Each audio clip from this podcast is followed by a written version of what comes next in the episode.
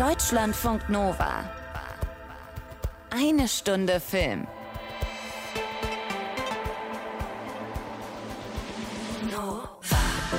Und dazu sagt Hallo und herzlich willkommen mein hoffentlich letztes Mal im Alleingang Kamerakind Anna Wollner. Heute mit einer etwas, naja, ich würde nicht sagen anderen Folge von Eine Stunde Film, aber irgendwie dann doch. Kino, Serie, Buch. Darüber rede ich heute, allerdings nicht alleine, sondern mit den MacherInnen. Und beim Zusammenstellen der Themen, da habe ich gemerkt, das wird eine ganz schön diverse Kiste heute. Divers und bunt. Nico, All You Need und Queer Cinema Now, darum soll es heute gehen und darüber rede ich mit den MacherInnen. Sarah Fasilat und Elin Gehring von Team Nico, Benito Bause von Team All You Need und Christian Weber von Team Queer Cinema Now. Und weil die Etikette das so will, natürlich Ladies First. Deutschlandfunk Nova. Eine Stunde Film. Du hast mich gerade geschubst, oder was? Du hast ein Aggressionsproblem, oder was? Du hast gleich mal ein Aggressionsproblem. Okay, jetzt hast du nichts mehr zu sagen, oder was? Mann! Hey, halt's Maul! Nico ist ein Film, der seit knapp über einem Jahr sämtliche Preise abräumt. Beim Max Ophüls Film Festival wurde Hauptdarstellerin, Produzentin und Co-Drehbuchautorin Sarah Fasilat als beste Darstellerin ausgezeichnet. Genauso wie beim Achtung Berlin Festival 21, beim Nice Film Festival 21. Der Film bekam beim First Steps den No Fear Award, wurde in Braunschweig prämiert, in Dortmund, Cambridge und Biberach, gerade erst in Zürich.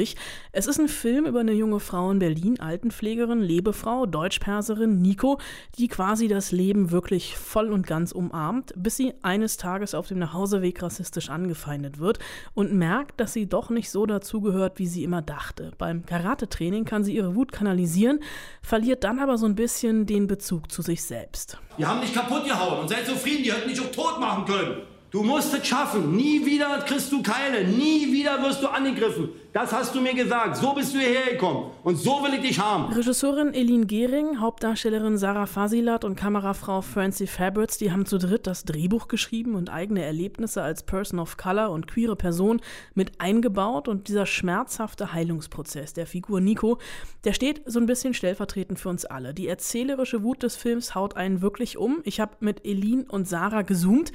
Die waren gerade in Zürich bei einem Filmfestival. Zwischendrin kam der Roomservice rein und die beiden haben nochmal die Location gewechselt. Das erspare ich euch, deswegen steigen wir direkt ein. Ich habe die beiden gefragt, was denn die Ausgangssituation für den Film war. Dass wir einfach ein selbstverständlich diverses erzählen, dass uns das am Herzen lag. Und wie Frauen einfach abgebildet werden. Und Frauen sind einfach immer halb nackt oder halb tot. Und das klingt so witzig und viele lachen auch, aber eigentlich ist es Tatsache.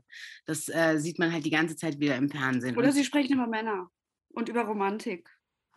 Genau, und deswegen war uns das einfach so ein Anliegen, ähm, dass wir da halt was bewegen wollen. Und deswegen freut es uns umso mehr, dass das halt jetzt so gesehen wird und angenommen wird, weil in dem Moment war uns schon klar, das gibt es halt so in der Form nicht, deswegen wollen wir es ja erzählen. Aber ob es dann angenommen wird oder nicht, das weiß man nicht, weil du weißt es ja nie bei Filmen, was passiert und was nicht. Und dadurch äh, freuen wir uns umso mehr wegen der Sache an sich, dass das gesehen wird und dass das eine Stimme bekommt und diese Menschen einfach sichtbar werden. Um mal zum Film zu kommen, was war euch bei Nico als Figur wichtig? Die Identifikationsfläche äh, war mir am wichtigsten, weil ich persönlich als Zuschauende mitgehe mit, mit Figuren, mit denen ich mich identifizieren kann und eine, damit einhergehend eine Authentizität, die, ähm, die ich greifen kann und äh, die trotz aller Situationskomik mich auch berührt. Und zwar da, wo, ähm, wo, wo ich mich selbst gesehen fühle. Und äh, das war uns allen allen dreien ein Anliegen, nebst der ganzen, neben der ganzen äh, Diversitätsdebatte und Feminismus und Sexismus, Rassismus, äh, eine Figur zu erschaffen, mit der die Zuschauenden eine ganze Filmlänge mitgehen. Diese Diskriminierungserfahrung, um die es geht. Ihr habt ähm, zu dritt das Drehbuch geschrieben, noch mit eurer Kamera. Also, nein, ihr seid natürlich alle Drehbuchautorinnen, aber habt natürlich auch noch andere Funktionen. N natürlich, natürlich ist von euren eigenen Erfahrungen viel in den Film mit eingeflossen. Wie habt ihr das eingearbeitet? Also diese vielen kleinen Geschichten, die wir alle irgendwie kennen, in eine Geschichte gepackt? Na, es gibt ja unterschiedliche, äh, wir haben alle halt bestimmte Erfahrungen gemacht und die erzählen wir natürlich jetzt nicht eins zu eins wieder. Aber deswegen ist es auch so wichtig, vor und hinter der Kamera äh, möglichst divers zu sein, weil es halt schon allein bestimmte Sachen gibt, von denen andere Personen vielleicht keine Ahnung haben oder das nicht so erzählen können, sondern eher klischeiert erzählen. Und auch die Anfragen, die man zum Beispiel sieht und als Schauspielerin halt bekommt. Ne? Deswegen haben wir halt mit bestimmten Bildern auch gebrochen. Sowas wie, wir drehen es jetzt mal um, der weiße Mann im Hintergrund putzt, vorne im Bild sind die Frauen, BIPOC-Frauen mit Kopftuch. Das ist ja auch die Bildersprache. Was, wer ist vorne, wer ist in der Schärfe und so weiter. Und das sind natürlich Sachen, die man halt gesehen hat und vielleicht auch noch intensiver gesehen hat, weil man es selbst erfahren hat. Als Zuschauerin fällt mir auf jeden Fall häufig auf, dass ähm, aus, aus dem Iran stammende Schauspielerinnen ganz häufig als Türkinnen beschrieben werden. Und ich weiß nicht, woher das kommt, dass dieses Klischee so, so durchgepresst wird. Und ich äh, weiß es von Sarah, dass sie häufig mal den Figurnamen Aische bekommen hat und, äh, und dann selbst dafür gekämpft hat, zu sagen, warum muss ich denn so heißen? Und äh, das, das ist in der deutschen Film- und Fernsehlandschaft noch so ein bisschen 90er.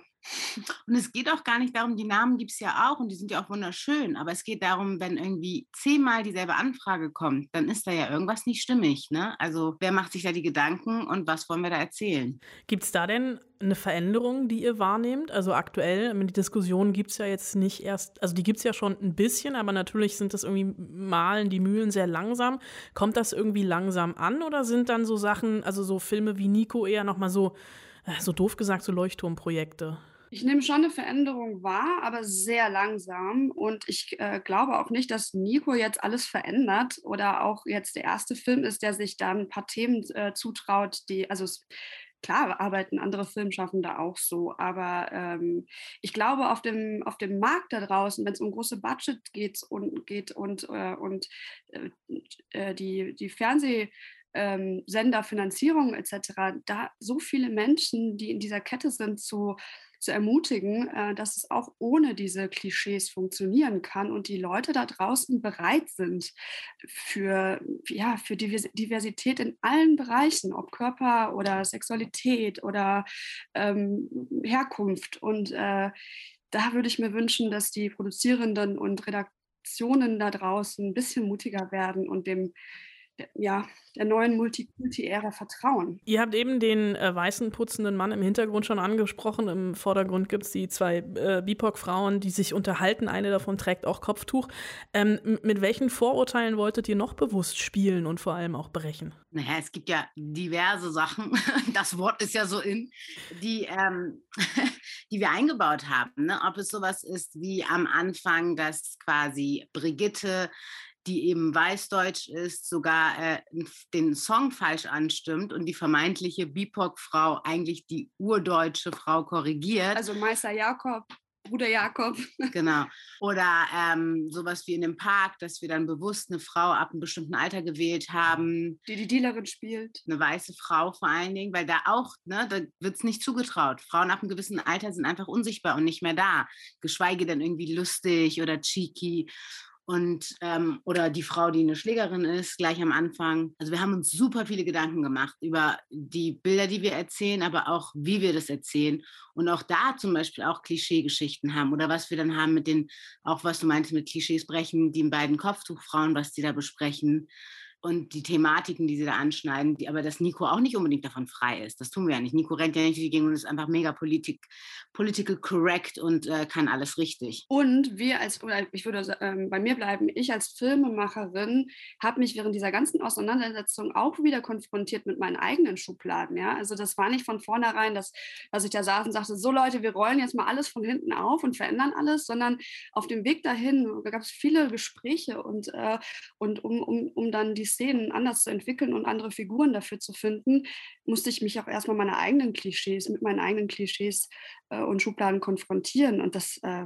finde ich irre, wenn man erstmal sich eingesteht, dass es da ganz viel Sozialisierung, die vorgeschrieben ist, in den eigenen Köpfen stattfindet und sich dazu, dafür öffnet, da so mal ein bisschen was zu hinterfragen und anders zu machen, was da plötzlich passiert und wie viele Menschen darauf eingehen. Das ist total spannend. Und da zehre ich sehr von. Der Film hat ja ähm, eigentlich zwei Ebenen. Also beziehungsweise dieses, er, er, geht sehr lebensbejahend los. Also Nico ist eine Figur, die das Leben wirklich in, in vollen Zügen genießt und mit, mit offenen Armen umarmt, bis es dann zu dieser Begegnung, äh, ist eine S-Bahn-Unterführung, glaube ich, ne, oder eine Brücke ist. Und dann kommt ja dieser Switch und es gibt eine Veränderung, einmal auf äh, physischer und einmal auf psychischer Ebene. Äh, wie wolltet ihr das, also diese Auswirkungen ähm, des Vorfalls auf beiden Ebenen transportieren. Das ist ja schwierig, also gerade dieses, dieses Emotionale dann auch zu vermitteln. Das war auch ziemlich klar am Anfang, wo wir darüber gesprochen hatten, dass wir halt eben sowas Körperliches wollen und sind dann halt auch auf äh, Kampfsport gekommen, auch Karate, eher männerdominierte Sportart. Und ähm, letztendlich auch geht es darum, gerade beim Karate, wie man Körper und Geist ja auch irgendwie zusammenbekommt ne? und äh, guckt. Und da gibt es ja auch die Momente, wo Nico sich selber auch fragt, ist das jetzt gerade Reproduktion von Gewalt oder nicht und ihren eigenen Weg dazu findet, wie sie das verarbeiten will und wie sie damit umgehen will. Und ihr Körper wurde ja verletzt. Deswegen ist es halt für sie auch eine Art von, wie finde ich wieder zu meinem Körper. Also es geht nicht nur darum, wie verteidige ich mich und äh, kann jemand anderen irgendwie ähm, abwehren, sondern wie finde ich zu meinem Körper wieder zurück wir haben uns halt dafür entschieden, dass wir auf jeden Fall, weil du oft auch mit Sachen ähm, in einer Ohnmacht bist und alleine bist und sogar wenn du halt zum Beispiel zu einer Therapie gehst, musst du auch erstmal dich selbst ermächtigen, das wirklich zu machen und in Angriff zu nehmen.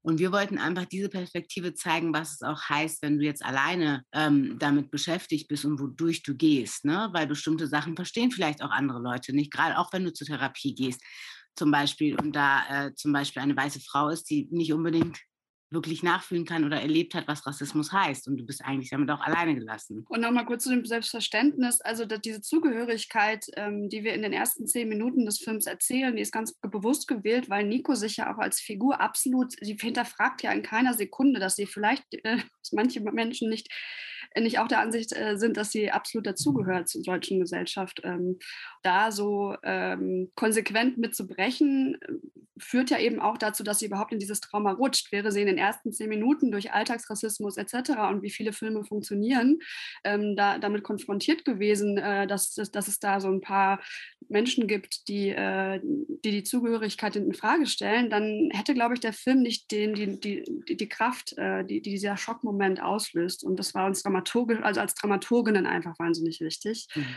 ähm, da eine ähm, stringente äh, Figurenentwicklung zu bauen. Äh, Sarah, ich habe so ein bisschen schon äh, ähm, äh, angedeutet, ähm, du hast ein, äh, in diesem Film einen riesen Spagat hingelegt. Ihr habt zu dritt das Drehbuch geschrieben, du spielst die Hauptrolle äh, und hast den Film aber auch produziert. Ähm, also du hast mehrere Rollen vor und hinter, hinter der Kamera und es ist auf allen Ebenen alleine schon eine große Herausforderung.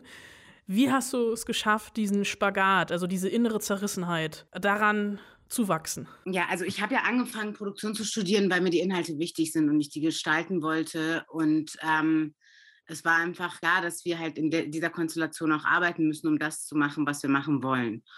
Und natürlich ist es super schwierig, äh, das alles zu machen. Ähm, und deswegen war es auch wichtig, dass man super vorbereitet ist. Das heißt, alle möglichen Drehgenehmigungen und Verträge und so weiter, äh, dass es alles wirklich ähm, schon da ist und man da nicht nochmal oder die Menschen und die Locations gebucht sind und man das halt alles so machen kann und genauso halt auf der Rolle sich so weit wie möglich vorzubereiten. Deswegen habe ich angefangen, Karate zu lernen dafür. Ich bin mit dem Pflegedienst durch Berlin gefahren und da war es aber auch total hilfreich eigentlich, dass zum Beispiel wir zusammen geschrieben haben, weil wir währenddessen auch die Figur entwickeln konnten ne? und in Austausch gehen konnten und immer wieder dann Ideen hatten.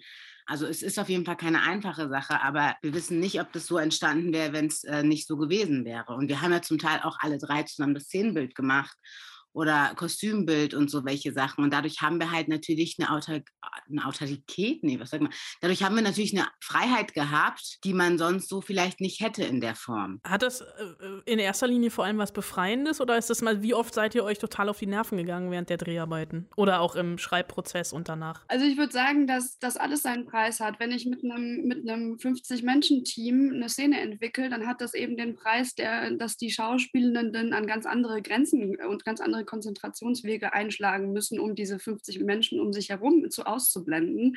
Da wird, wird mit ganz anderen Werkzeugen gearbeitet in der Inszenierung und auch im Schauspiel und in, in eigentlich allem, ja. Und, äh, und in unserem Team, wenn wir da zu dritt bei Brigitte im Wohnzimmer saßen, ähm, da, da, da, da lag die Konzentration eher darauf, im Vorfeld ein Vertrauen zu schaffen für uns alle, in dem Fall vier, dass wir uns in unserem kleinen Kosmos frei bewegen können. Ähm, sowohl Franzi als Kamerafrau hat ganz genau geschaut, okay, wo, wo lang bewegt sich Sarah?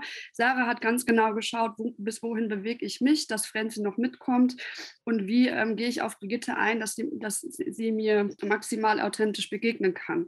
Und das führt dazu, weil ich den, den, den Ton gemacht habe und irgendwie auf irgendeinem Boden lag und die Klappe geschlagen habe, das führt dazu, dass das auf die Nerven gehen, um deine Wortwahl zu zitieren, ähm, nicht, nicht gegeneinander war, sondern eher, dass diese, diese absolute Erschöpfung am Abend rührte daher, dass wir eben viele Bereiche abdecken mussten, jede für sich. Aber trotzdem eben mit, wenn wir uns dann hinterher die, äh, die Szenen angeschaut haben oder ich im Schnitt saß ähm, zwischendurch und mal nachgeschaut habe, funktioniert das, was wir da tun, ich war fast sprachlos, wie, äh, wie viel Geschenk man dann bekommt, äh, wenn man diese, diesen Preis zahlt. Ich kann das aus äh, Sicht der Zuschauenden äh, nur bestätigen. Es hat sich auf jeden Fall gelohnt. Äh, Nico ist ein ähm, ganz starker, wütender, sehenswerter Film. Ab dem 12. Mai im Kino. Und ähm, wenn ich diesen Podcast aufgezeichnet habe mit euch beiden, seid ihr eventuell auch äh, für einen deutschen Filmpreis nominiert, was mich total freuen würde. Äh, Sarah, ich muss noch ganz kurz nachfragen, weil du sitzt, also du sitzt jetzt quasi in, in, in Zürich auf gepackten Koffern und du wirst, fährst du nach Cannes, weil ein Film, in dem du mitgespielt hast, läuft in Cannes im Wettbewerb. Ja, yep, das mache ich. Ich äh, bin tatsächlich in Cannes und ich bin in Cannes auch wieder äh, quasi dreifach unterwegs. Ich bin da halt im ähm, Wettbewerb als Schauspielerin. Ich bin beim Producers Network in Cannes angenommen und die Face-to-Face-Kampagne von German Films. Ähm, also von daher ist da einiges. Wie Leute, es zählt fast zur kulturellen Pflicht, sich diesen Film anzugucken, um Sarah genauer unter die Lupe zu nehmen. Ich wollte gerade fragen, wie viele Klone von dir gibt es? Ich, also ich bin wirklich gerade dabei, das auch äh, runterzufahren und ich muss wirklich äh, ab Juni dann richtig viel Urlaub machen. Ähm, weil jetzt gerade, das ist einfach super viel. Ich habe auch noch Filme in der Postproduktion und das geht einfach auf Dauer nicht und das ist nicht gut und das ist auch nicht gesund. Deswegen erzähle ich das jetzt auch gar nicht in dem Sinne, dass ich denke, uhu, man muss so sein. Nee, also man muss wirklich äh, auf sich achtsam mit sich umgehen, damit man auch weiterhin solche Filme auch machen kann. Dann sage ich doppelt Danke, dass ihr äh, in Zürich knienderweise im Hotelzimmer vor dem Bett die Zeit gefunden habt, mit mir zu zoomen. Ganz Danke herzlichen dir. Dank. Danke dir. Kommen wir von Female Only zu Male Only.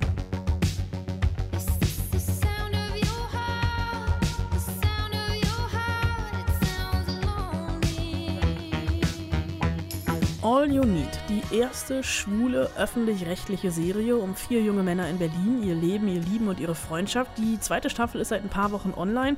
Die erste kam letztes Jahr im Mai, war es glaube ich, raus, findet ihr auch noch in der Mediathek. In der Hauptrolle des Medizinstudenten und Partygängers Vince ist Benito Bause. Staffel 2 startet mit vielen gebrochenen Herzen und Gesprächen und Versuchen, kaputte Beziehungen wieder zu kitten. Ich mochte die zweite Staffel fast noch ein bisschen mehr als die erste, weil sie so ein bisschen reifer geworden ist. Weniger Klischee und weniger Sex in the City. Eine Serie, die ganz selbstverständlich schwul ist und genau darüber habe ich mit Benito Bause gesprochen, auch gezoomt, weil der gerade nicht in Zürich, dafür aber in Los Angeles war. Guten Morgen. äh, das ist verrückt, dass ich dich tatsächlich äh, nicht in Deutschland antreffe, also weder in Berlin noch in München, sondern mir deine Agentin schrieb, ja, können wir machen das Interview, aber geht nur abends, weil du bist in Los Angeles. Äh, du hast auch so ein lustiges Kalifornien-T-Shirt an, das erste äh, mit dem Californian Bear drauf, das erste Souvenir. Was machst du bitte in Los Angeles so früh am Morgen? Also es gibt mehrere Gründe, warum ich in Los Angeles bin. Ein Grund ist eine Hochzeit, die von meinem besten Freund ähm, stattfindet. Und ja, natürlich ist Los Angeles auch ein ganz guter Ort, was Schauspiel anbelangt, aber auch die Musik. Das heißt, ähm, wir haben uns auch viel in Hollywood aufgehalten, haben witzigerweise Jennifer Lopez getroffen.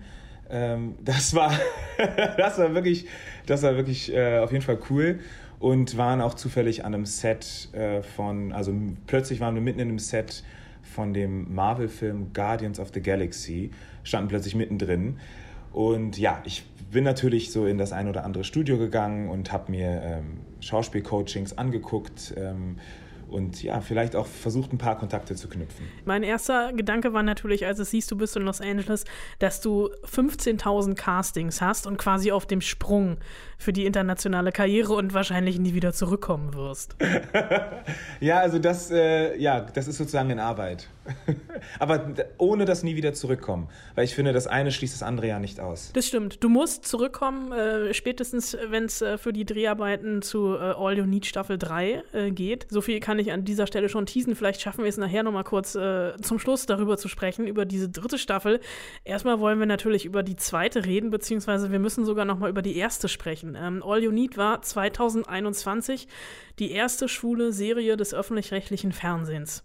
Ich würde jetzt ein kleines provokantes ein bisschen spät, oder? Hinterher schieben wollen? Definitiv, viel zu spät. Also ich meine, äh, in Amerika und in England waren die uns und sind die uns total voraus und ich weiß selbst nicht, warum es so lange gedauert hat in Deutschland, aber ich bin einfach glücklich darüber, dass es diese Serie jetzt gibt.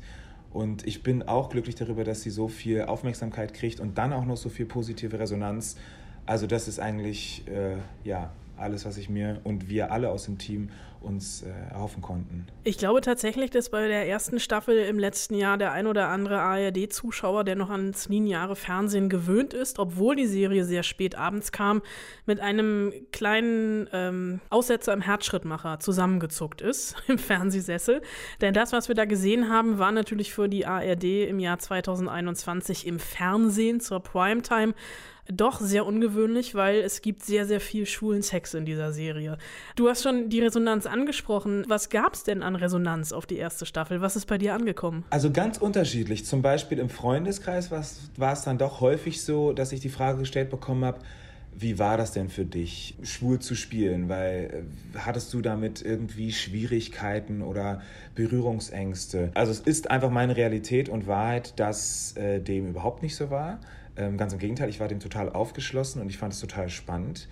Ähm, aus dem Familienkreis kam natürlich dann irgendwie äh, auch eben äh, das, was du jetzt gerade angesprochen hast, Bemerkung, dass es doch ja sehr freizügig sei und so weiter. Ähm, und da ist mir dann auch aufgefallen, ah, interessant. Also teilweise dachte ich dann aus manchen Ecken von Freunden oder eventuell der Familie, ah, dass sie da aufgeschlossener sind oder lockerer. Und durch die Serie habe ich dann gemerkt, also Gespräche, die dann entstanden sind, dass wir da teilweise doch noch auf ganz unterschiedlichem Level sind, äh, was also auf gar keinen Fall irgendwie so eine Thema Thematik anbelangt wie äh, Homophobie oder so, das hätte mich wirklich geschockt, aber doch so eine, ja, irgendwie so ein Verdutztsein darüber, äh, dass da jetzt äh, schwuler Sex so gezeigt wird, gezeigt wird im Fernsehen. Also für mich ist das einfach irgendwie eine Selbstverständlichkeit gewesen, das zu sehen. Das zu spielen ist jetzt unabhängig davon, dass es, dass es schwuler Sex war, nicht eine Selbstverständlichkeit gewesen, weil intime Szenen einfach zu spielen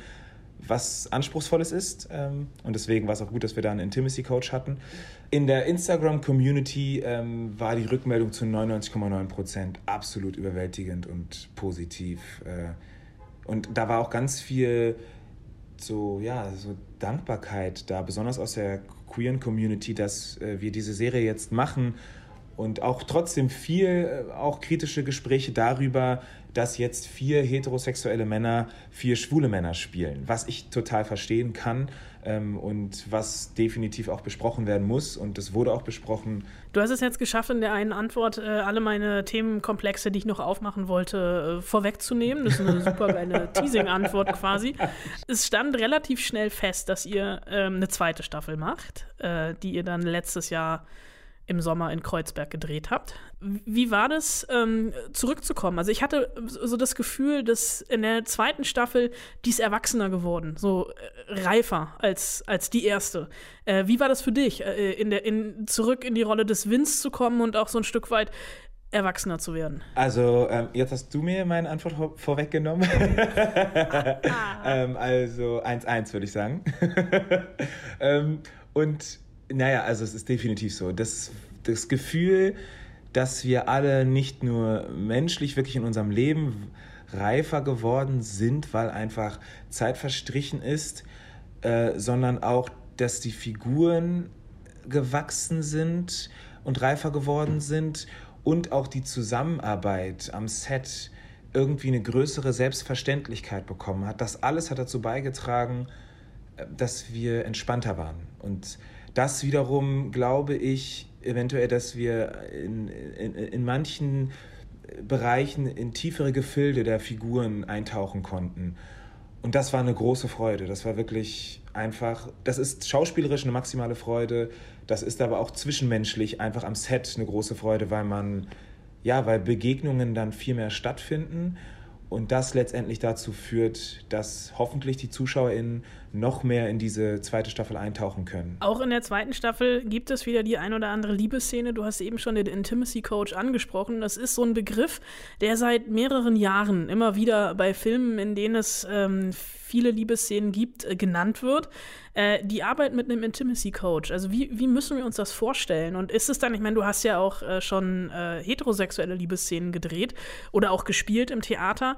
Ähm, ist das erstmal identisch vom Ablauf oder ist dann doch irgendwie ein Unterschied dabei, das mit einem Mann zu machen und nicht mit einer Frau? Also für mich ist das, gibt es da keinen Unterschied, weil ein Intimacy Coach ist ja dafür da, dass der quasi die Station oder man könnte quasi sagen die Bushaltestellen äh, äh, äh, festsetzt mit uns zusammen und mit der Regie und sagt so, also da kommt ihr in den Raum, da kommt ihr ins, vom Stehen ins Liegen. Vorher müsst ihr vielleicht noch diese Klamottenstücke loswerden. Dann dreht ihr euch am besten so hin, dass die Person unten ist und die oben, damit wir mit der Kamera von dort kommen können und das Licht von da schnappen und der Ton von da kommt. Und dann dreht ihr euch am besten so und greift mit der Hand dorthin, äh, so dass wir mit der Kamera von hier kommen. Also das heißt, es wird ganz klar ähm, äh, inszeniert und dadurch verliert das, und das finde ich total wichtig in so einer Situation und in so einem Szenario, verliert das an diesem ja, an dieser eventuellen Scham oder an dieser, und auch ganz viel Angst verliere ich da als Schauspieler, ähm, und gewinnt an so, einer, an so einem ganz pragmatischen, es wird was ganz Professionelles einfach. Es wird einfach ganz klar, so, diese Station müssen wir abfahren, damit wir äh, am Ende dort ankommen. Und das ist dann im besten Fall der Orgasmus. Und in der Szene. Und äh, genau, wäre das jetzt so ein Moment, wo man sagen müsste, Benito, setz nochmal an, das schneiden wir raus? Oder? nee, das ist vollkommen okay. Eine Sache hast du eben auch schon selber angesprochen. Ist ein, ein Kritikpunkt, den es im letzten Jahr gab, war, dass ähm, alle Hauptdarsteller äh, der äh, Serie, obwohl sie schwule Männer spielen, im privaten Leben heterosexuell sind, was ja eigentlich erstmal total egal ist. Es gab aber auch im letzten Jahr äh, Act Out die 185 queeren SchauspielerInnen, die sich im SZ-Magazin geoutet haben. Und da gab es unter anderem eine Forderung, dass äh, queere Figuren von queeren SchauspielerInnen gespielt werden. Ähm, ihr seid da, also es war kein Shitstorm, den ihr abbekommen habt, aber es ist diskutiert worden.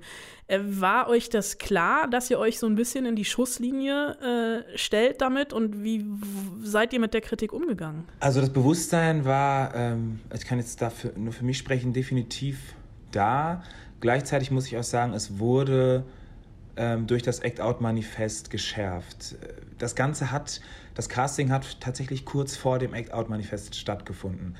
Ähm, das hat uns die Regie ähm, zum Beispiel auch gesagt, dass die Frage, ob wir alle schwul sind, natürlich äh, von Interesse war, dass sie uns aber auch nicht in eine Situation bringen wollten, dass wenn dem so wäre, dass wir uns jetzt in einer Casting-Situation eventuell das erste Mal outen müssten.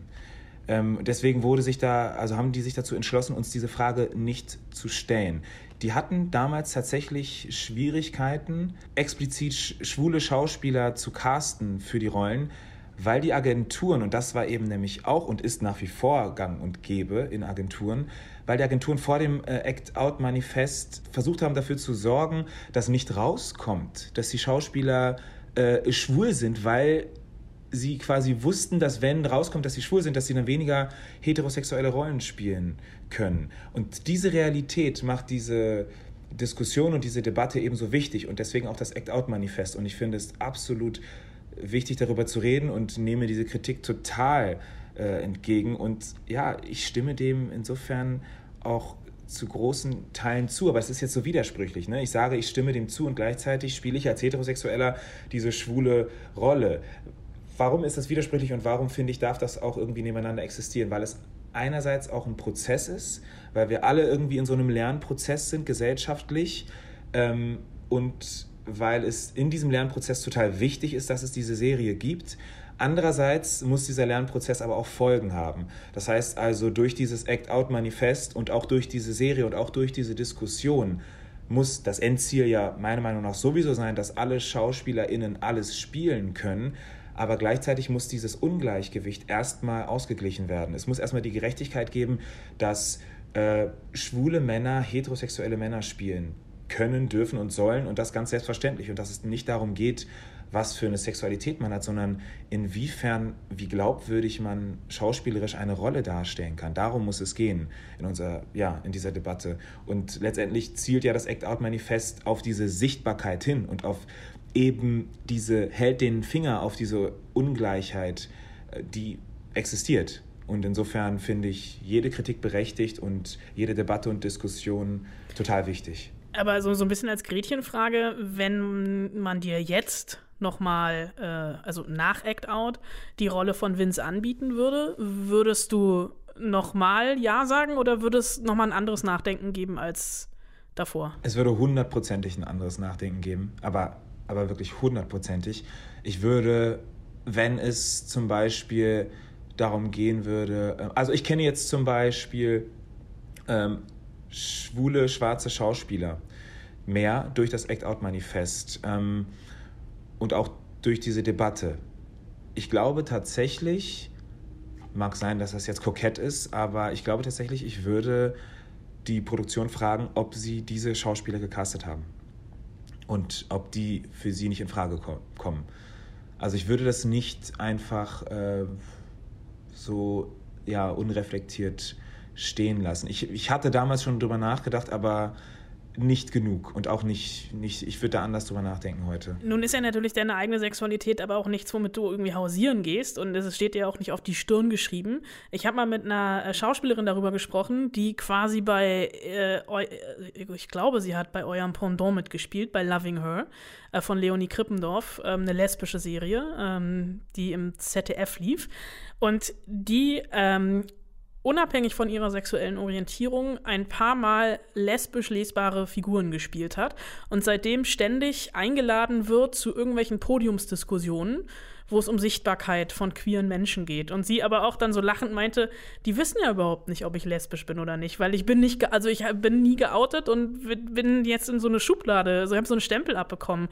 Ist dir das auch passiert, dass jetzt irgendwie viele denken, ah ja, Benito Bause, dieser schwule Schauspieler aus All You Need? Ja, Total, das ist mir auch passiert und ich habe dann auch so die ein oder andere ähm, Anfrage mit meiner Agentur zusammen dann abgesagt, weil ich das Gefühl hatte, manchmal, ich finde, ich habe nicht die Berechtigung in, auf bestimmten, also vielleicht ist das auch übertrieben, aber es ist irgendwie meine Meinung, ähm, wenn äh, irgendwie ein Podcast jetzt besonders oder explizit queeren Stimmen Raum gibt, dann finde ich es irgendwie komisch, wenn ich diesen Raum einnehme finde ich schwierig tatsächlich und deswegen habe ich auch das eine oder andere abgesagt. Und ich finde es auch insofern blöd dann in dieser Debatte, dass es so irgendwie äh, die Inselbegabung Wokeness gibt. Und dann gibt es die immer da, die taucht dann immer irgendwo auf und dann schauen alle Leute dahin äh, und halten das Mikrofon hin und die Kamera drauf und sagen, die Person weiß jetzt wahrscheinlich die Antwort und da fallen wir in keine Fettnäpfchen von politisch unkorrekt oder wir sagen was Falsches oder senden was Falsches oder riskieren einen Shitstorm und sowas. Und eigentlich finde ich, ist das dann auch der falsche Ansatz. Es müsste eigentlich darum gehen, dass wir uns alle bereichern mit dem Wissen, äh, auf das wir alle Zugriff haben. Und dann wird es auch nicht mehr diese Angst geben, auf Minen zu treten. Ähm, geht dir das mit dem Rassismus-Thema ähnlich, dass du dann immer wieder nach Alltagsrassismus etc. gefragt wirst und eigentlich auch denkst, eigentlich habe ich keine Lust mehr darüber zu reden? Oh, aber hundertprozentig, hundertprozentig.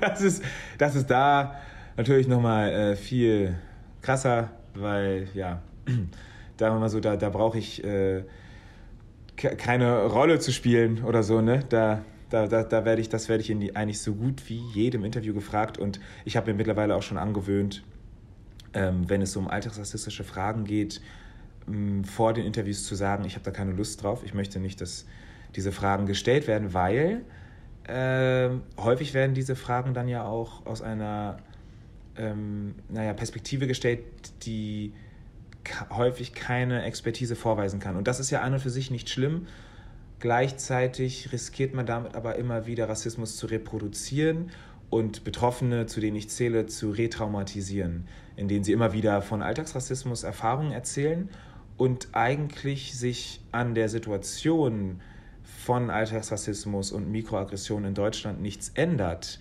Ähm, aber so wie so, es wird so wie ein Löffel hingehalten äh, ähm, für die Leute, die interviewen und dann nehmen sie einen Happen und dann schmeckt das irgendwie ganz lecker, wird es runtergeschluckt und dann wird weiter gesprochen und ähm, über das nächste Gericht. Also es ist nur so ein, es ist nur so ein Appetizer, habe ich das Gefühl. Häufig. Und das ist sehr gefährlich, ähm, weil ich glaube nämlich, dass diese Fragen gestellt werden, weil man Rassismus und sowas entschleiern möchte und nicht, also ich, ich unterstelle den Leuten keine böse Absicht, aber ähm, leider hat das häufig eben genau den gegenteiligen Effekt. Ich kann das total gut nachvollziehen und ich hoffe, dass ich jetzt nicht in dieses Fettnäpfchen getreten bin. Nein, nein, bist du nicht. Weil, weil das Ding ist nämlich, die Frage, die nämlich häufig gestellt wird, ähm, ist nicht, ob mir die Frage gestellt wird, weil das ist ja schon eine Metaebene, auf der du jetzt bist, sondern die Frage, die häufig gestellt wird, ist, passiert hier auch Alltagsrassismus? Und in dieser Frage steckt für mich nämlich die unfassbar unreflektierte Annahme, dass mir kein Alltagsrassismus passiert. Natürlich passiert dir Alltagsrassismus. Wahrscheinlich jeden Tag. Ganz genau. Und wenn, wenn, wenn die Frage gestellt werden würde, wie gehst du mit Alltagsrassismus um, dann wäre ich schon, ah, dann würde schon ein Lämpchen angehen. Oh, da ist jemand also wach genug zu verstehen, dass ich auf jeden Fall Alltags, dass mir auf jeden Fall Alltagsrassismus widerfährt und interessiert sich um mein, äh, äh, über mein sozusagen, interessiert sich für meinen Coping-Mechanismus. Das ist dann zum Beispiel schon, ah ja, aber du bist ja schon eine Ebene drüber, Anna. Ja, ja, aus, aus Gründen. Äh, ganz herzlichen Dank für das Gespräch. Danke dir, Anna. Es war eine Freude. War mir eine Freude. Danke. Deutschlandfunk Nova. Eine Stunde Film. Ähm, der Beruf des Filmkritikers bzw. der Filmkritikerin, der kann auch sehr gefährlich sein. Ich habe neulich ein Paket bekommen, was äh, fast meinen Sohn erschlagen hat, weil es sehr groß und sehr schwer war. Als ich es ausgepackt habe, war ein sehr dickes Buch drin. Ich habe es dann aus der äh, Plastikhülle genommen, in der es eingeschweißt war, es aufgeschlagen und habe sofort geblutet weil ich einen Papercut hatte. Es gibt nichts Schlimmeres als einen Papierschnitt im Finger. Ich stand kurz vor der Amputation und hatte erst überlegt, dieses Buch direkt beiseite zu legen, habe es dann aber doch nicht getan. Nun fragt ihr euch natürlich vollkommen zu Recht, warum Buch, wenn diese Sendung eine Stunde Film heißt und nicht eine Stunde Buch. Es ist natürlich ein Buch über Filme, über sehr viele Filme. Dieses Buch heißt, ich habe es mir extra aufgeschrieben, Queer Cinema Now, die wichtigsten nicht heteronormativen Filme aus zwölf Jahren Sissy. Und damit ähm, hallo und herzlich willkommen, Christian Weber. Hallo. Ich habe den Doktor vergessen, oder? Den, der ist nicht so wichtig. Ich sage es nochmal, Dr. Christian Weber. Hallo. Du bist einer der drei Herausgeber dieses Buches. Ähm, es ist erschienen vor ein paar Wochen, ähm, zusammen mit Björn Koll und Jan Kühnemund. Ihr habt auch, äh, korrigiere mich bitte, zusammen den Verleih Salzgeber. Äh, Björn Koll ist der Geschäftsführer. Ich mache da, äh, ich bin da der Pressesprecher und äh, mache alles, was mit Texten zu tun hat, auch bei Salzgeber. Jan Kühnemund ist nicht mehr bei uns. Stimmt, aber er war mal. Er war mal, er war, äh, ich glaube, acht, acht, neun Jahre bei Salzgeber, war im Prinzip mein Vorgänger und ähm, hat im Prinzip die Sissi auch mit begründet, mit, zusammen mit Björn. Für alle ähm, Nicht-Zeitschriftenleser ähm, musst du, glaube ich, mal ganz kurz erklären, was die Sissy ist. Ja, also die Sissy ist ein äh, Filmmagazin, also ein Magazin für das queere Kino. Mittlerweile machen wir auch Literatur, aber es begann, und das ist auch immer noch der Schwerpunkt, mit der Berichterstattung über alle Filme, die wir als queer-relevant ansehen. Äh, mit Filmen meinen wir Filme, die ähm, einen regulären Kino- oder Veröffentlichungstermin, einen Kinostarttermin oder Veröffentlichungstermin in Deutschland hatten. Die allermeisten haben Kinostarts, die wir besprechen, mittlerweile aber immer mehr auch Filme, die direkt on Video, on Demand, Blu-ray, DVD rauskommen. Und ähm, das ist im Prinzip der Gegenstand der Sisi von Anfang an, also von März 2009 gewesen. Die Sisi war dann äh, sechs Jahre lang ein Printmagazin bis Ende 2015. Äh, dann hat Jan, von dem du ja gerade schon gesprochen hast, aufgehört bei Salzgeber und auch als Gründungsredakteur eben aufgehört. Und ähm, ich habe äh, hab für ihn weitergemacht. Wir haben dann aber mit der Sisi so eine Pause von einem Jahr gemacht, weil wir das Ganze eben auf online umstellen wollten. Brauchten wir dann eine Homepage, bis das erstmal alles so stand und so war, wie wir das gewollt haben, hat es ein Jahr gedauert. Und wir haben dann Ende 2016 weitergemacht mit der redaktionellen Arbeit, haben dann aber zu diesem Termin alles, was in diesem zurückliegenden Jahr äh, veröffentlicht wurde, an queerrelevanten Filmen nachgetragen, haben das beauftragt und haben dann im Prinzip zum Start eine lückenlose ähm, konnten lückenlos weitermachen, mehr oder weniger. Der Titel Sissy steht zumindest im Editorial, also beziehungsweise im Vorwort des Buches. Es ist nicht mehr ganz richtig nachvollziehbar, aber es ist äh, die Sissy ist eigentlich die männliche Nebenfigur in Filmen, also der beste Freund der Hauptfigur, die offensichtlich schwul ist, oder? Daher rührt der Titel. Streng genommen oder also klassischerweise ist die Sissy eigentlich die männliche Nebenfigur, die äh, im Prinzip was sehr schwul kodiertes, affektiertes hat. Das äh, geht also zurück bis zum Classical Hollywood, äh, 30er, 40er Jahre, wo es eigentlich immer traditionell so eine schwule Nebenfigur gab, die also sehr, ähm, sagen wir mal, eine Verunsicherung verursacht hat, aber keine richtige Gefahr für die heterosexuelle Liebesbeziehung oder die heterosexuelle Heldengeschichte. Und ähm, die damals auch gar nicht als schwul oder lesbisch, also letzten Endes kann, kann es auch eine Frauenfigur sein, äh, klassischerweise ist es aber eine Männerfigur, die dann auch nicht als schwul oder lesbisch bezeichnet wurde, die aber dann ähm, äh, im Prinzip so ein bisschen ein, eine Witzfigur war und aber andererseits natürlich auch eine Figur, die von vielen geliebt wurde und gerade auch von damals schwulen lesbischen ZuschauerInnen ähm, als solche dann wahrgenommen wurde. Ihr habt jetzt in äh, Queer Cinema Now ähm, Best-of dieser Kritiken aus der Sissy rausgebracht in Buchform. Es sind 350 Seiten, es gibt 200 Filmbesprechungen. Es ist wirklich ein Buch, mit dem man jemandem erschlagen kann oder sich schwer verletzen kann. Ähm, warum braucht es die Sissy überhaupt? Also ursprünglich war natürlich die Ausgangslage bei der Sissi, dass die queere Filmkritik äh, Mitte, Ende der 2000er äh, wirklich eigentlich nicht existent war. Also es gab zwar immer mal wieder Besprechungen in Feuilletons von den großen Filmen, also von sowas wie Brokeback Mountain ähm, oder auch Carol, also diese Filme, die äh, wirklich dann auch breit besprochen wurden. Das waren dann aber wirklich nicht queere Blicke in diesen Rezensionen und äh, oft waren es dann auch so Universalis Universalisierungsthesen. Also es ist ja eigentlich jetzt schon ganz schön, dass es überhaupt äh, schwule und lesbische Figuren gibt und aber so ein richtiger queerer Blick und was eigentlich queer an diesen Erfahrungen ist, die da beschrieben werden, das wurde eigentlich immer verfehlt. Und äh, das war eigentlich der Punkt, warum ähm, wir damals oder Jan und, und Björn natürlich damals äh, gesagt haben, wir brauchen eigentlich ein Filmmagazin, wir brauchen äh, diese queere Filmkritik, wir möchten, dass diese Filme anders besprochen werden. Und wir möchten vor allem, dass die ganzen kleinen Filme, die ganzen kleinen queeren Filme, die es damals ja auch schon äh, zuhauf gab, ähm, dass die überhaupt besprochen werden, weil die sind ja mitunter komplett unter den Tisch gefallen. Und das muss man sagen, hat sich so ein bisschen differenziert. Also äh, es gibt natürlich jetzt einfach sehr, sehr, sehr viel mehr Filme und auch ein bisschen breitere Filmkritik. So eine richtige queere Perspektive, wie sie die Sisi eigentlich entworfen hat, gibt es aber immer noch nicht. Äh, und das würde ich sagen, ist immer noch notwendig. Und die ganzen tollen queeren Filme, die ansonsten untergehen würden, sollten weiterhin auch in der Sisi besprochen werden, natürlich auch an den anderen Stellen. Aber dass es es an den anderen Stellen nicht gibt, liegt wahrscheinlich daran, dass in den meisten Feuilletons der überspitzt gesagt, alte weiße Cis-Mann sitzt, der die Planung macht, oder? Ja, das ist auch so. Und äh, also ich meine, man muss natürlich auch sagen, es ist ein hässliches Wort, aber an, an, an vielen Orten gibt es ja auch sowas wie Service-Journalismus, also wo einfach sehr formatiert und, und mit einer bestimmten Vorgabe auf eine große Zielgruppe einfach hin Texte geschrieben werden müssen.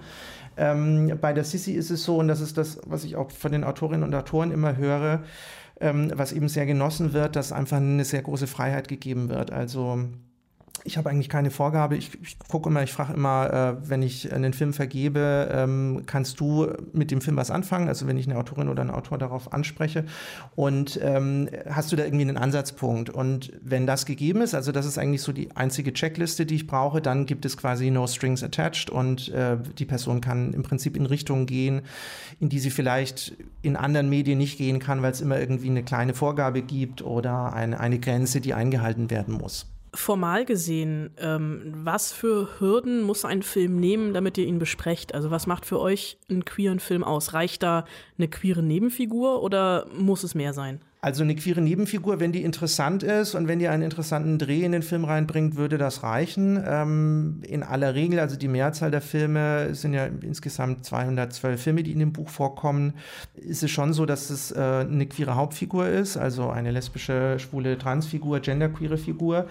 Es ist aber auch so, dass wir einige Filme drin haben, die eher so auf einer Rezeptionsebene queer sind. Also ein Beispiel ist Cats, äh, was ja sehr durchgefallen ist auch bei der, bei der Mainstream-Filmkritik, sage ich mal. Ein Und Film wäre ein Autounfall, man konnte einfach nicht aufhören hinzugucken. So, das, genau, das sagst du so. Und ich, äh, ich habe das ja auch so empfunden. Und ich äh, habe aber auch sofort gesehen, dass es irgendwie so ein Campus-Trash-Spektakel auf, auf Hollywood-Niveau, das natürlich total schief gegangen ist und aber auf eine Art und Weise, die wirklich sehr interessant auch eine queere Perspektive eröffnet hat. Und da habe ich äh, Beatrice Behn gefragt, die äh, auch äh, mit dem Film total viel anfangen konnte und sofort angebissen hat und äh, einen sehr tollen und auch im Übrigen sehr persönlichen Text jetzt, ähm, wenn ich das sagen darf, sie hat auch selber äh, Katzen und ist deswegen, hat da vielleicht auch nochmal einen persönlichen Zugang äh, und hat, hat wirklich ganz toll diese Darstellung auch beschrieben und ähm, das ist natürlich auch immer so ein Punkt, der bei der Sissi wichtig ist, dass Autorinnen und Autoren dezidiert eine persönliche Perspektive mit reinbringen dürfen. Das ist ja anderswo auch nicht unbedingt der Fall.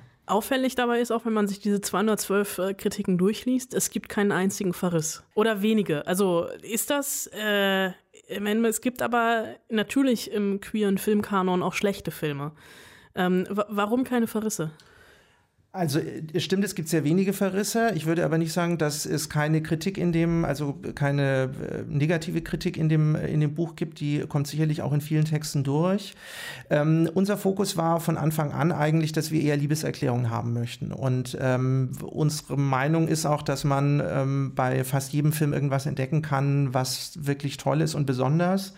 Und wenn wir aber, das war bei Jan damals auch so, ähm, wenn wir nach einer Autorin oder nach einem Autoren gesucht haben, dann eben immer so mit dieser Frage, kannst du damit was anfangen? Und schon mit dem Sinn, in dem Sinn entdeckst du darin irgendwas. Und da muss man dann auch mitunter zwei oder dreimal nachfragen und bekommt dann vielleicht einen Korb. Und äh, ich habe zwei oder dreimal gehört, Cats ist vielleicht nichts für mich. Und dann bei der dritten oder vierten Person habe ich dann jemanden gefunden. Und wenn mir dann aber im Prinzip die, die Autorin oder der Autor sagt, ja, also das sind aber schon zwei, drei Dinger drin, die würde ich jetzt irgendwie nicht so äh, über den grünen Klee loben, dann sage ich ja irgendwie klar, dann mach das. Aber so, im Prinzip nur ein, ein Ansatzpunkt reicht mir schon. Und genau, und das war im Prinzip immer der Ansatz, eher die Liebeserklärung in den Vordergrund zu stellen. Wie hat sich das queere Kino in den letzten zwölf Jahren denn verändert? Ja, das ist natürlich äh, eine Frage. Also, ich habe noch eine Stunde Zeit. Ja, das, das, äh, das ist natürlich eine große Frage und äh, um die vielleicht so ein bisschen zugänglicher zu machen oder die Antwort darauf zugänglicher zu machen, ähm, haben wir das Buch auch so strukturiert, wie wir strukturiert haben, nämlich nicht als Nachschlagewerk alphabetisch, sondern wirklich anthologisch, also äh, in der Chronologie. Es beginnt 2009 und äh, endet im Prinzip 2020. Und so kann man vielleicht auch die ein oder andere Entwicklung nachlesen. Ähm, natürlich ist das queere Kino äh, differenzierter und breiter geworden. Wir haben jetzt mehr ähm, weibliche Perspektiven, ähm, Filme, mehr Filme von, von RegisseurInnen auch. Ähm, es ist natürlich immer noch unterrepräsentiert, es sind immer noch mehr schwule Regisseure, schwule Perspektiven oder sagen wir mal schwule Perspektiven. Ähm, es gibt aber auch mehr Transfilme, es gibt mehr genderqueere Filme und ähm, es hat sich auch, was die äh, POC, Filme über POC betrifft äh, und von POC, auch das ist besser geworden. Ähm, auch natürlich immer noch weit unterrepräsentiert, aber es gab dann halt in Letz im letzten Jahr zum Beispiel mit äh, Futur 3, Kokon und Neubau auch drei tolle Filme aus Deutschland, die also ganz unterschiedlich, also einmal eine tolle lesbische Geschichte, äh, einmal eine queere Geschichte aus Brandenburg und dann mit, mit Foto 3 natürlich eine wunderbare postmigrantische Geschichte auch aus einer POC-Perspektive erzählt haben. So, und all das war vielleicht 2009, also diese Ballung zum Beispiel, dass in einem Jahr dann gleich drei so interessante Filme rauskamen, das war vielleicht 2009 noch nicht so. Und diese Entwicklung kann man natürlich dann ganz gut nachvollziehen. Öffnet ihr euch auch einer anderen Entwicklung, dass es immer mehr Serien gibt, auch queere Serien? Äh, Also besprecht ihr die also im Buch sind sie noch nicht, aber online habt ihr euch diesem neuen Trend, den es da gibt, oder sagt ihr, wir sind nur Film? Also in der Prinzisi gab es ab und zu mal so einen Ausblicks-, Überblickstext, auch was die Entwicklung von Streaming betraf. Das ging, ging ja damals auch schon los. Ähm, letzten Endes ist es dann aber einfach zu viel geworden und wir haben dann den ursprünglichen Fokus des Sisi, also wirklich queeres Kino, was, was passiert auf der Leinwand, beibehalten, auch wenn wir, wie gesagt, manchmal jetzt auch VOD oder Blu-ray-Starts besprechen, was auch so ein bisschen mit Corona zu tun hatte, weil das einfach, weil es viele Filme leider nicht auf, auf die Leinwand geschafft haben. Aber eigentlich sind es Filme, wir besprechen Filme, die eigentlich für die Leinwand gemacht sind. Und äh, alles andere würde dann im Prinzip tatsächlich den Rahmen sprengen. Aber auch in den Texten gibt es natürlich immer mal wieder Ausblicke äh, oder sagen wir mal Sidetracks zu Entwicklungen oder auch wenn wir äh, sowas wie äh, Kokons angucken oder auch Futur 3, die sind ja auch beide, also sowohl Leonie Krippendorf, die Regisseurin von Kokon, als auch äh, Farah Shariat und sein Jünglinge-Team deren nächste Projekte waren dann natürlich Streaming-Projekte und das ist, wenn die jetzt zum Beispiel wieder einen Film machen würden, wird das natürlich thematisiert werden. Also natürlich sind diese Entwicklungen auch dann in den Filmbesprechungen zu finden. Genug äh, Filminspirationen gibt es auf jeden Fall in Queer Cinema Now, die wichtigsten nicht heteronormativen Filme aus zwölf Jahren Sissy. 352 Seiten, gebunden, erschienen bei Salzgeber und kostet ähm, 50 Euro. Richtig. Perfekt. Äh, ich hab's und es wird bei mir nicht nur dazu da sein, das wackelige Bett auszutarieren oder unliebsame Mitbewohner zu erschlagen. Ich werde es nur noch mit Samthandschuhen anfassen, um meine Finger zu schonen und werde, glaube ich, wenn ich jetzt gleich nach Hause fahre, die Kritik zu Cats von Beatrice Behn nochmal lesen und dann vielleicht auch den Film nochmal gucken. Christian, vielen Dank. Danke dir. Das war eine Stunde Film für diese Woche mit einem kleinen Diversity-Spezial. Nico ist ab Donnerstag im Kino. Die beiden Staffeln All You Need gibt's in der Mediathek der ARD und Queer Cinema Now gibt's beim Buchhändler eures Vertrauens. Nächste Woche ist Tom Westerholt wieder zurück. Ich bin auch am Start. Allerdings haben Tom und ich schon festgestellt, dass wir uns gar nicht sehen, weil wir unseren Terminkalender nicht aufeinander abgestimmt haben. Irgendwie werden wir es aber doch schaffen. Dann vermutlich auch mit Leander Hausmanns Stasi-Komödie und anderen Dingen im Gepäck. Bis dahin, macht bitte keinen Blödsinn, passt auf euch auf, bleibt gesund, guckt nichts, was wir nicht auch gucken würden und Hauptsache, es flimmert. Deutschlandfunk Nova. Eine Stunde Film. Jeden Dienstag neu. Auf deutschlandfunknova.de und überall, wo es Podcasts gibt. Deine Podcasts.